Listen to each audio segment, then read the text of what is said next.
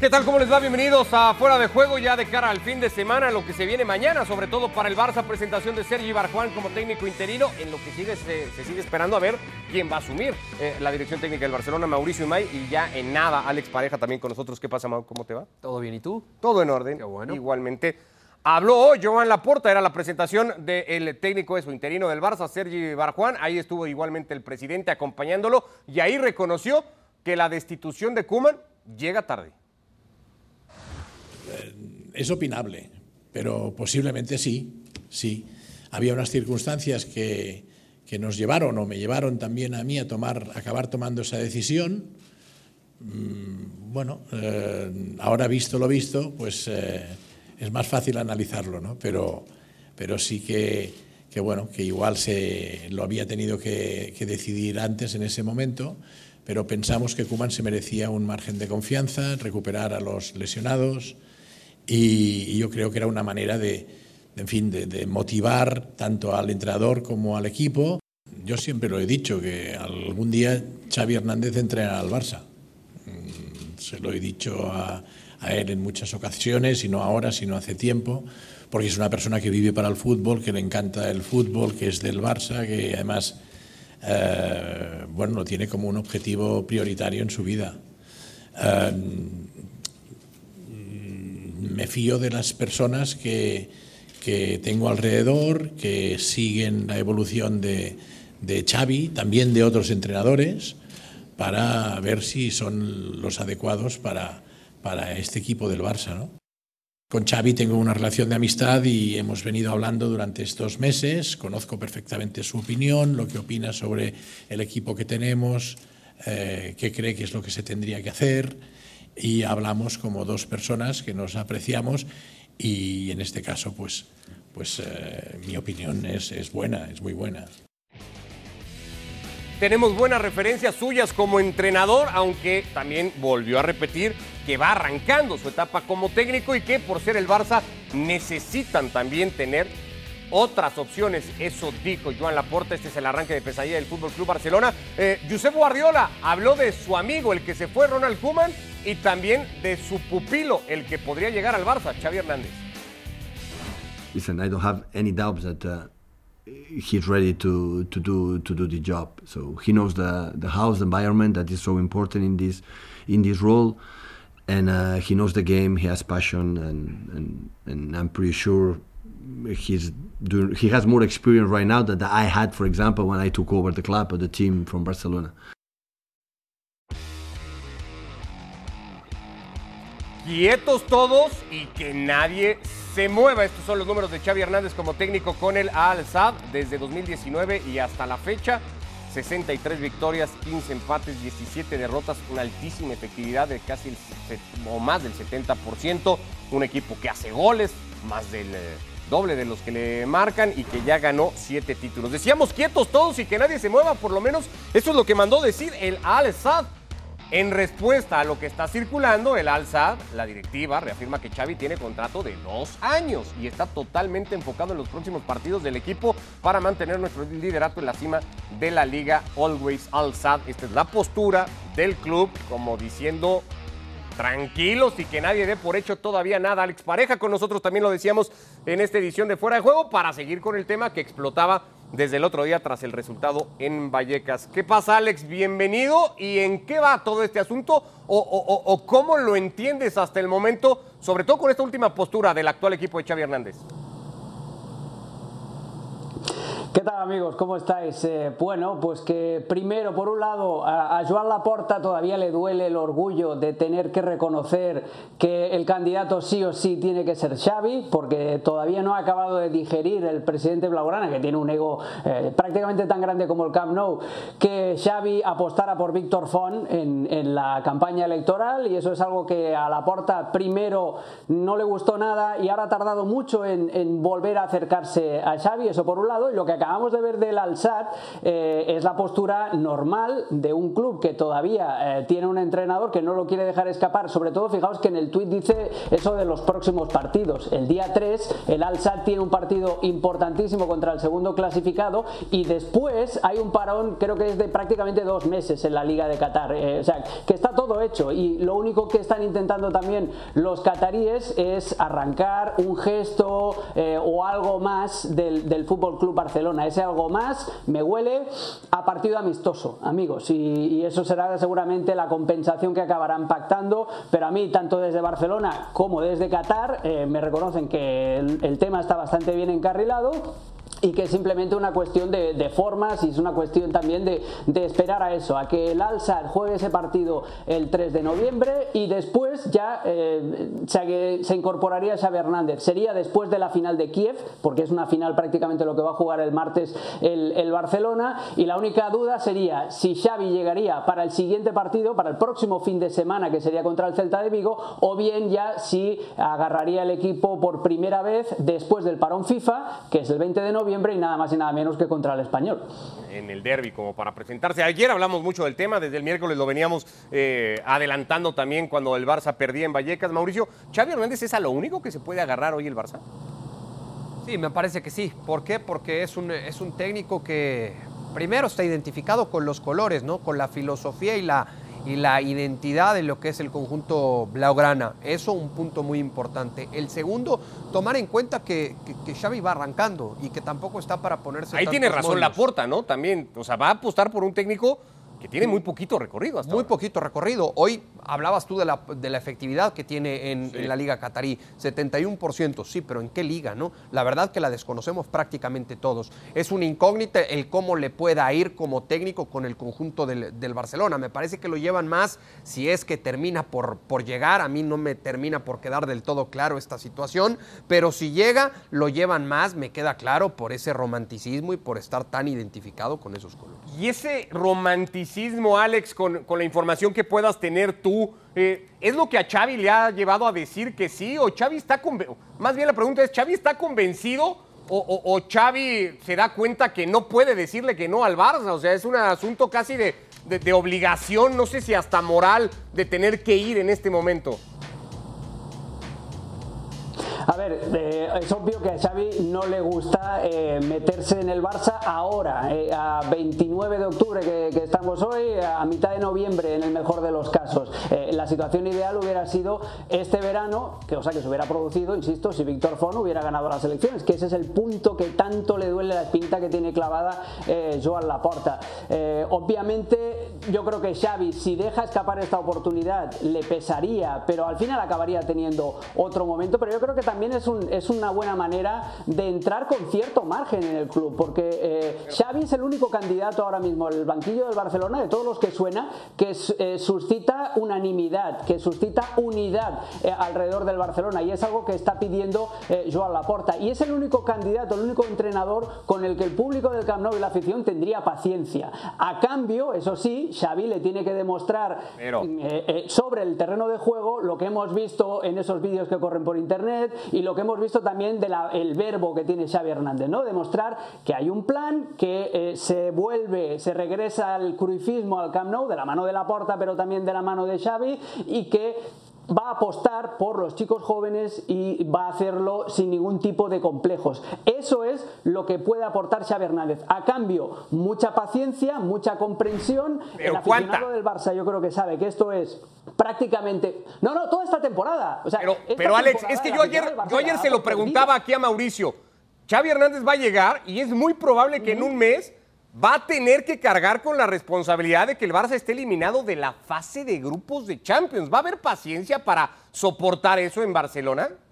Por más que sea Xavi el técnico. Pues sí, pues Sí, porque, porque es que esa situación no la ha generado Xavi. Es que Xavi se puede encontrar, Xavi puede llegar a Barcelona, eh, depende de lo que pase el martes, amigos, Xavi puede llegar a Barcelona con el Barça ya eliminado en esa fase de grupos. Entonces, eh, cuando tocas fondo, no, pero cuando tocas fondo, para un entrenador también es bueno, ¿no? Llegar en ese momento, porque todo lo que puede hacer es ir hacia arriba. Eh, y además es una situación muy parecida a la de 2003 con la Porta, es exactamente lo mismo, pero, 20 años más tarde. Pero de esto debe, de esto debe estar estar consciente Xavi previo a tomar la decisión.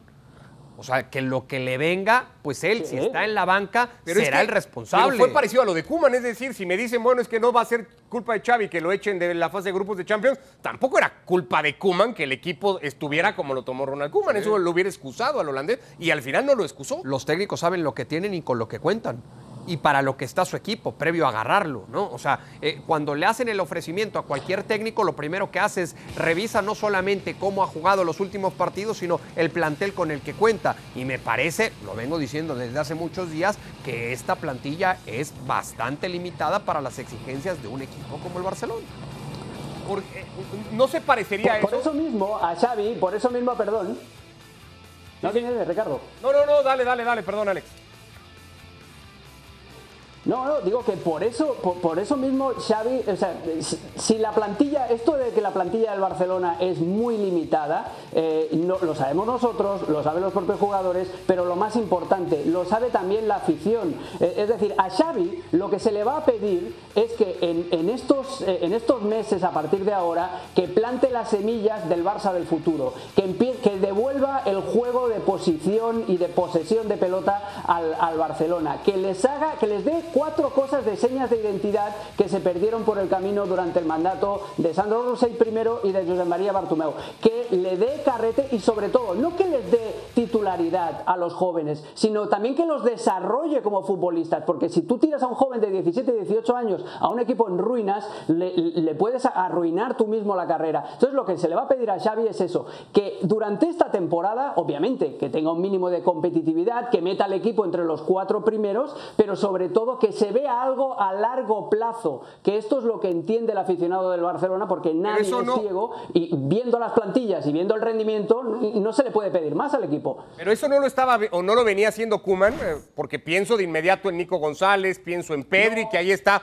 ahí está la postura en redes sociales de Pedri hacia el técnico holandés. Eh, pienso eh, pues en todos los que en Gaby mismo ahora, en el regreso de Eric García y la puesta de alguna manera en Eric, la confirmación de Fati. Kuman había volteado a ver a esos jóvenes, Alex. Mira, Fati es eh, hijo deportivo, entre comillas, de Valverde, porque fue el que, el que lo pone. Eh, Eric García es un, un, ex producto de la Masía y además esto es eh, apuesta de club, no, no es de Ronald Koeman, la, de, la de Eric García. después, Pedri sí, pero claro, Pedri es un, talento espectacular, pero lo que os decía, cuando os decía lo de chicos de 17, 18 años enviándolos a los Leones, es eso, es la situación de Gaby, es la situación de, de Nico, incluso la de... La de Serginho Dest, que este Serginho Dest tiene 20 años, va a ser 21 el próximo día 3, eh, tampoco lo está desarrollando. El estancamiento de Frenkie de Jong, yo creo que eso también es eh, culpa del futbolista, obviamente, pero también de Ronald Koeman, que lo estaba mareando, que es un día tercer central, otro día medio centro, otro día. No, y, no le das tampoco los conceptos para que se desarrolle. Entonces, lo que se le va a pedir a Xavi es eso: que Nico siga progresando, que Gaby se asiente en el primer equipo, que Ansu Fati eh, vaya creciendo para asumir el rol que el 10 de la camiseta eh, le va a dar. Eh, que Frenkie de Jong vuelva a demostrar el por qué el Barcelona pagó 75 millones por él. Eso es lo que se le va a pedir a Xavi. Que siga progresando con estos futbolistas y que haya una idea de juego reconocible a partir del 4-3-3 y a partir del uso de los extremos que se perdieron en Can Barça. Ahí está el calendario que le viene al Barcelona detrás tuyo. Mauricio, su próximo partido es mañana ante el Alavés que tiene en los últimos dos partidos seis puntos por los cero que ha sumado el Barcelona en esas dos últimas jornadas. Mañana el Barça rompe esta mala racha en casa si ante el Alavés. Es que si tomamos los antecedentes de uno y otro equipo, de cómo llega tanto el Alavés como el conjunto del Barcelona, yo te diría, encuentro mayores argumentos para pensar que el Alavés puede vencer al conjunto del Barcelona y lo que sería, ¿no? En una jornada doble, en una semana de tres partidos, ¿no? Si tomamos en cuenta desde el fin de semana anterior lo que sucede a mitad de semana y ahora el Alavés, lo que sería otra derrota para este Barcelona. Llegaría el que llegue el que llegue con un grupo sumamente tocado anímicamente. El Madrid no ganaba cuatro clásicos al, uno, al hilo desde los 60. El Rayo no ganaba al Barça desde 2002. El Alavés no le gana al Barça en Camp Nou desde 2016. No vaya a ser que esto de las rachas se, siga apuntando en contra del Fútbol Club Barcelona. Abrazo como siempre, Alex. Un abrazo, amigos. Igualmente, Alex, abrazo. con nosotros en fuera de juego. Si eso pasa con el Barça, el Madrid tiene que jugar su partido también ante el Elche después de haberse dejado un par de puntos a mitad de semana y ver frenado esto que parecía ya un levantón en el equipo de Carlo Ancelotti. Preparamos sabiendo que el aspecto físico no es el aspecto determinante, el aspecto determinante es, eh, como dicho, seguir con este compromiso que el equipo ha mostrado en los últimos partidos. Eh, intentar de jugar, de jugar bien, intentar de hacer las cosas mm, bien da un punto de vista técnico y da un punto de vista eh, de estrategia. es claro que tenemos que tener en cuenta lo, los que es el pensamiento de cada jugador en, en general. Yo nunca en mi carrera profesional como entrenador he forzado a un jugador a que quiere salir a quedarse. Si un jugador quiere salir, tiene que salir. No hay, mi personal opinión, no hay duda en esto. No, negociable, no. Yo creo que se puede cambiar. Estoy convencido que este es el, el sistema que más, donde los jugadores están más cómodos. Eh, me han satisfecho los últimos partidos que hemos hecho, sobre todo sobre el perfil defensivo. Eh, creo que podemos seguir así. Puede ser que hay partidos o momentos de los partidos, sobre todo al final de los partidos, que un delantero más puede ser útil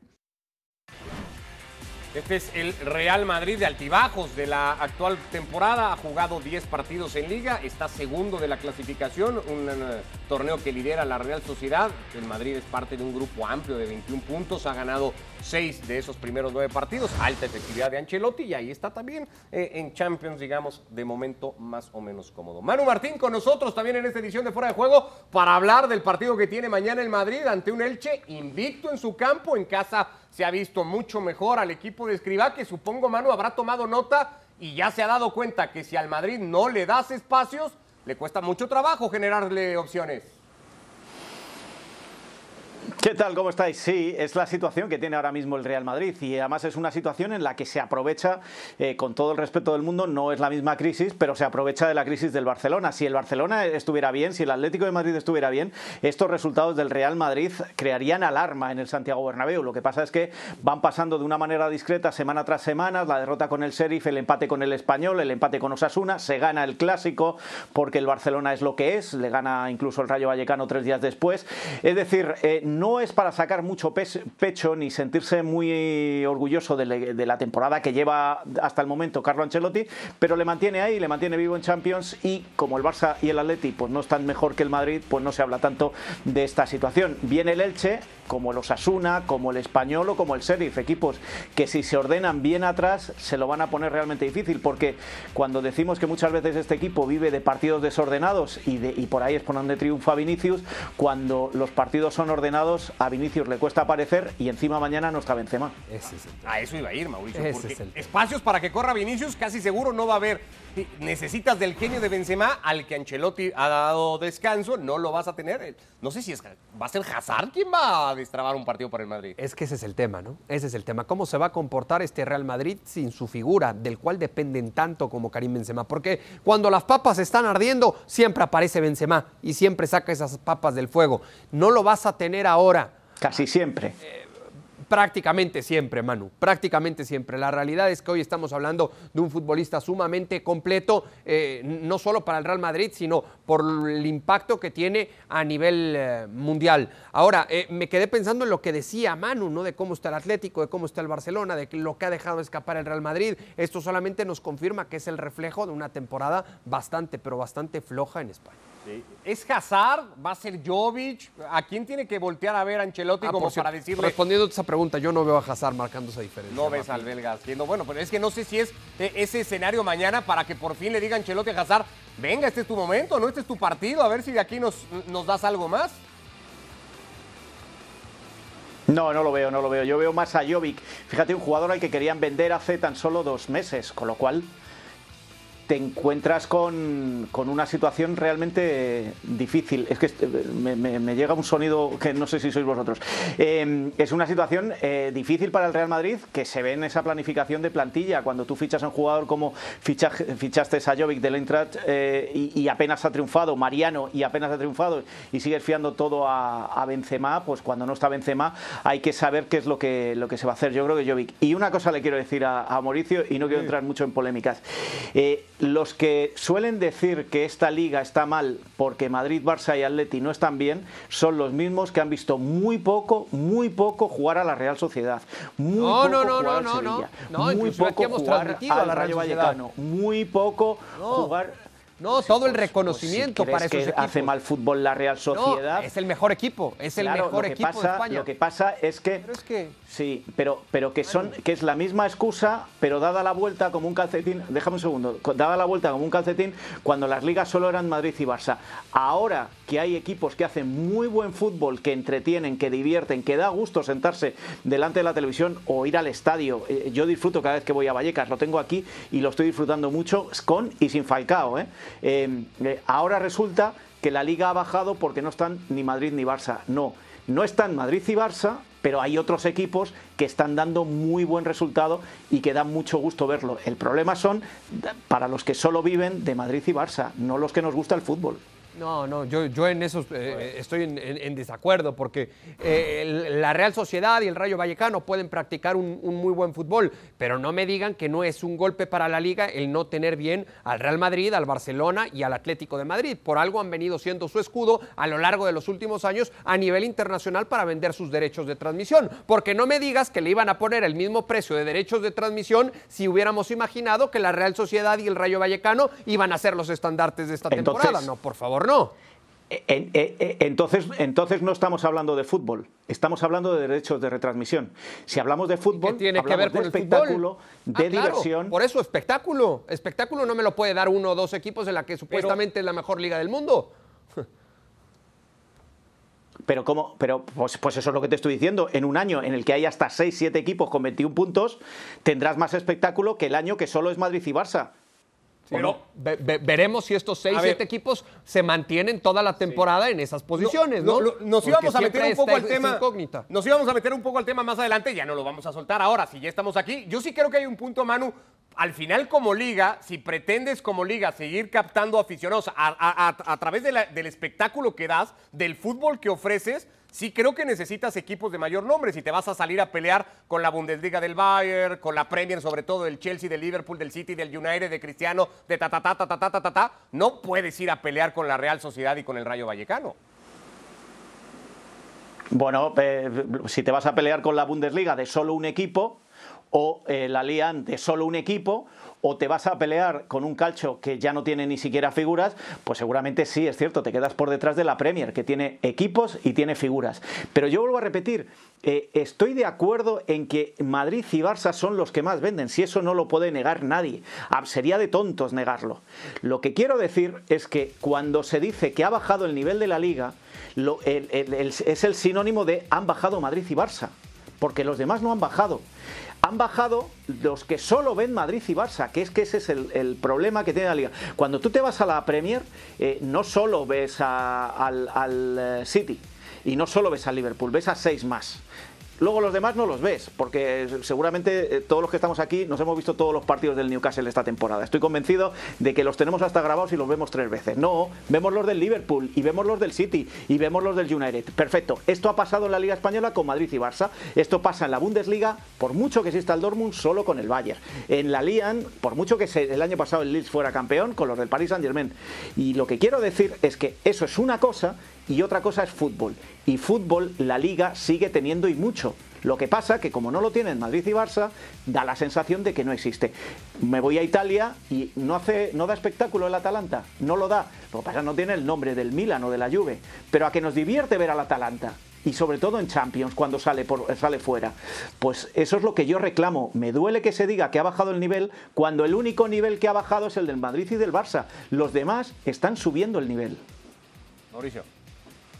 No, bueno, tengo mi punto de vista y ya se lo expuse a, a, Manu, ¿no? Dentro del reconocimiento para la Real Sociedad y quizá para el Rayo Vallecano, por supuesto le aplaudo mucho más al líder actual de la liga. El Sevilla, ¿no? Eh, que también, sí, el Sevilla, que también ha tenido... Ha sido ahí- más inconsistente, ¿no? Se No, parece no, no. más el equipo de Lopetegui Y espérame, lo lo, de Madrid, por lo- ejemplo. lo de la Real Sociedad, ¿no? Eh, contra el Mallorca, a partidito, ¿no? Al minuto 90 la primera llegada al área. Al minuto 90. Y, el segundo tiempo lo juega con un hombre menos y el Mallorca no fue capaz de ganarle. Un Mallorca mermado y un Mallorca que sabemos todas sus carencias. Entonces, así, así que me digan, hemos visto partidos espectaculares a lo largo de esta temporada por los equipos que ahora quieren levantar la bandera de la liga como una de las mejores del mundo, me parece que estamos lejos de eso. Esta temporada y este arranque, Manu. Yo creo que una de las mejores del mundo sigue siendo. Te, decía, ¿da para pensar que, se acaba ya lo del Madrid, del Barça? Bueno, está el Atlético, evidentemente, que pareciera que lo estamos también borrando, ¿no? De, un plumazo, pero ¿da para pensar que esta liga va a cambiar de manos por fin? Yo creo que estamos en una transición y que es muy posible. Ya pasó el año pasado con el Atlético de Madrid y posiblemente pues pasó hace unos años que aquellas que ganaron el Valencia o incluso el Deportivo de La Coruña eran fútbol distintos, ¿eh? y no es la situación en la que vivimos ahora y no es una liga tan y no era una liga tan mundial como la que se sigue ahora. Si, si yo con Mauricio estoy de acuerdo, si yo no puedo estar en desacuerdo con él porque sé a lo que él se refiere. Pero miremos la liga más allá de Madrid y Barça, es lo único que pide. Yo creo que este es un año de transición. Para el Barça estaba escuchando a Alex y, le veo demasiado optimista y, y aún así él reconocía que era una- un año de transición y que Xavi va a tener que soportar eh, todo y se le va a perdonar porque se llama Xavi. Y, y en el Real Madrid yo creo que se están dando cuenta también de que o se mueven rápido y no hay mucho más porque siguen con ese centro del campo de ciento y pico años y cuando no están pues sufren y, y si dependen de un chico que se Vinicius, eh, si no el partido no se desordena, no sale nada. No estoy tan de acuerdo que Benzema eh, sea el que soluciona los problemas porque ni contra el Sheriff, ni contra el Español, ni contra los Asuna ha solucionado esos problemas. Y entonces es el momento de esos otros equipos que, estando un poquito acertados, fijaros el año pasado, el Sevilla, estoy de acuerdo, es muy regular. El Sevilla, si el año pasado está un poquito más acertado, se lo quita al Atleti. Con lo cual, sí, yo creo que podríamos estar en una liga pero solo este año, ¿eh? porque los grandes no van a permitir dos años, pero sí en una liga en la que los otros equipos podrían tener sus opciones, como el año pasado los tuvo, la tuvo el Atlético de Madrid. Bueno, pues lo estaremos siguiendo y además platicando en las distintas ediciones de Fuera de Juego. De momento, mañana en Madrid se mete al campo del Elche sin Benzema, como nos hace ver Manu, recuperando, eso sí, a Luka Modric, que no había estado a mitad de semana contra los Un abrazo, Manu, gracias. Un abrazo y disfrutar de la liga este fin de semana.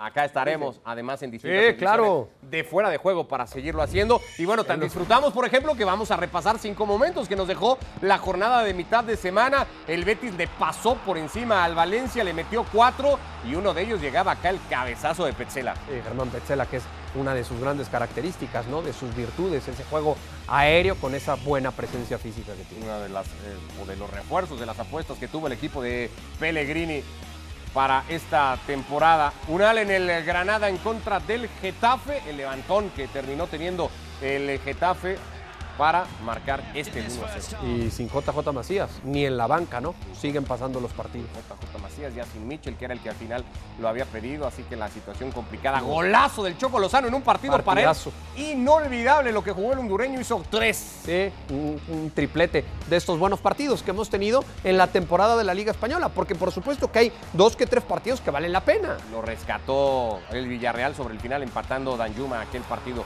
El gol de Falcao, lo que le hace a Piqué sin piedad alguna sobre el central del Barcelona. cómo están las cosas, ¿no? Pasan los años, pero parece que pasan para unos más que para otros, porque bueno, no son tan disparejos en cuanto a edad se refiere, y lo de Falcao pareciera de un joven de 18 años, golazo.